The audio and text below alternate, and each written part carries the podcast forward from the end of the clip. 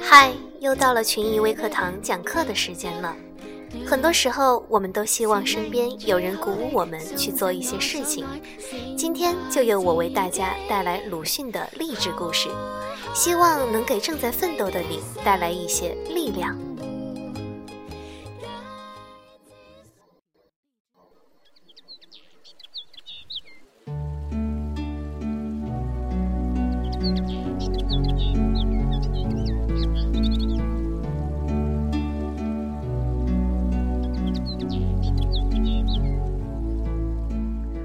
鲁迅的成功有一个重要的秘诀，就是珍惜时间。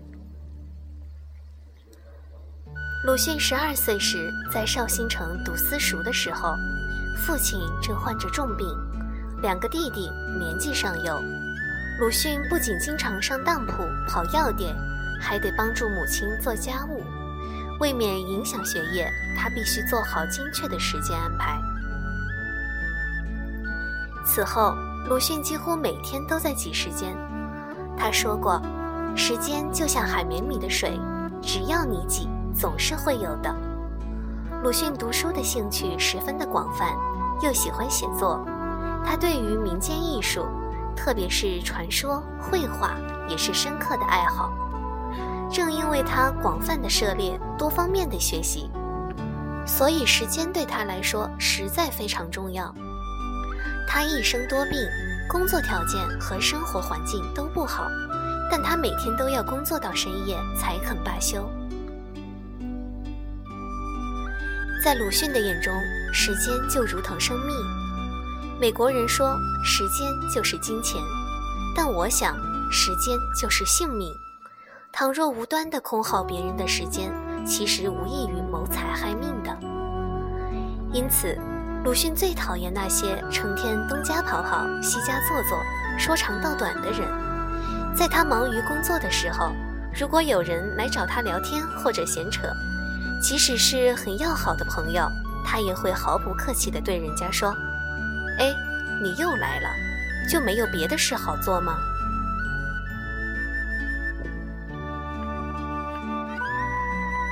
北京鲁迅博物馆里陈列的一份泛黄的成绩单，记录着鲁迅当时在仙台医学专门学校求学时的成绩：解剖学五十九点三分，组织学七十三点七分，生理学六十三点三分，伦理学八十三分，德语六十分，物理六十分，化学六十分，平均分六十五点五分。他成绩不算优异，但也没有落地，在一百四十二名同学中，鲁迅排名第六十八名。但就是成绩单上的解剖学五十九点三分，却让当时的鲁迅深受打击。五十九点三分这个还没有及格的成绩，却成了同学们的怀疑对象，在其他同学的眼中。这个来自落后中国的学生，根本不可能凭借自己的能力考取这样的分数。那么，一定是老师藤野研九郎先生泄露了考题给他。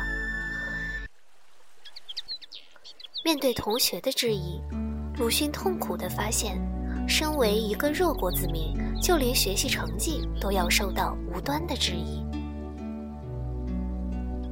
细菌学课上。老师已经讲完，但还没有到下课的时间，便用幻灯放了几段片子。片子中是日俄战争的时候，日军抓了一个中国人要处决，说他做了俄国的间谍。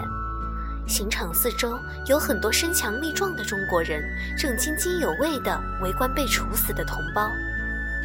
大的屈辱还在后面，围观者脸上的麻木和冷漠。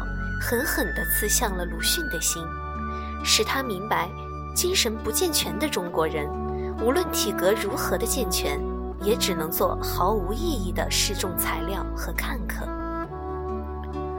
于是，为了改变国人的精神，鲁迅决定弃医从文，从而走上了救国救民的文学道路。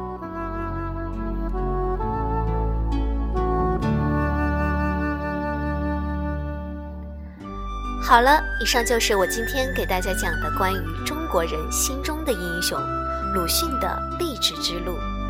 下期我们将穿越历史，看鲁迅是如何的为民呐喊。欢迎订阅收听湖北群艺为大家带来的更多优质节目。我们明天同一时间再见。